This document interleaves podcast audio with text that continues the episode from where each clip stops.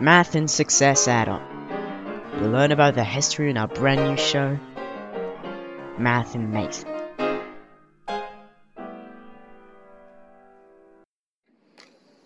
Hi, um, so this is my show for Radio Lyautey. Uh, my name is El Amri Badr, and it's about John Horton Conway. Uh, with me is my dear friend, Ilya Sala, Hello. uh, who is here to interview me about it and ask me any questions he wants. So, Uh, please, Badr, uh, could you tell me who is John Horton Conway? Uh, well, John Horton Conway is an 81 year old world renowned mathematician known for his work on the theory of finite groups, mathematical knots, combinatorial game theory, and the number theory. He was born and raised in Liverpool. His love of math showed even as a toddler, reciting powers of two at the tender age of four. At 11, his ambition was to one day become a mathematician. Since then, he became one. Doctorate in hand, aged 27. His thesis was around homogeneous ordered sets. A man of great prowess, John Horton Conway is currently a mathematician and professor at Princeton University in New Jersey. Uh, so, could you tell me what are his achievements? Ah, well, um, throughout the years, he has earned many prizes, like the Berwick Prize in 1971, the Leroy P. Steele Prize in 2001, and many others.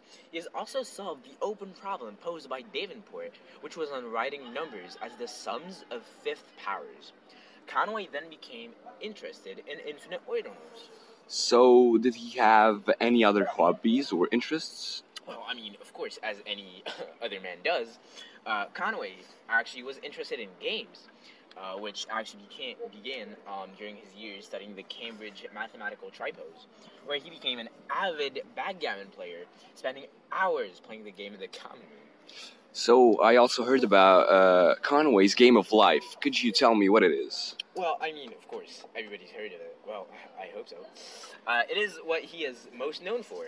Uh, John Conway's Game of Life is, well, a captivating math based cellular automaton, zero player based game.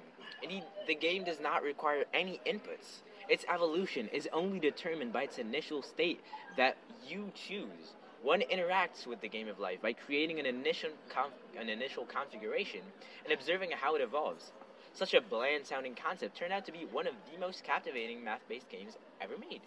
So, I didn't really understand what a cellular automaton is. Could you tell me, please? Ah, yeah, sorry. A cellular automaton consists of a regular grid of cells, each in a one of a finite number of states, such as on and off. Uh, that might remind you, of course, of uh, the binary states of uh, 0 and 1. course. Uh, the grid can be in any finite number of dimensions.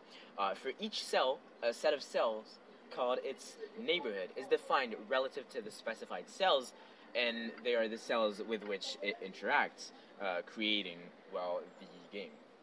So, thank you very much. I think uh, you told me everything I wanted to know.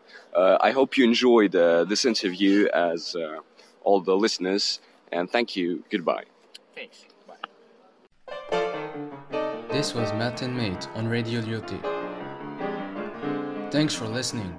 Stay curious and see you next time.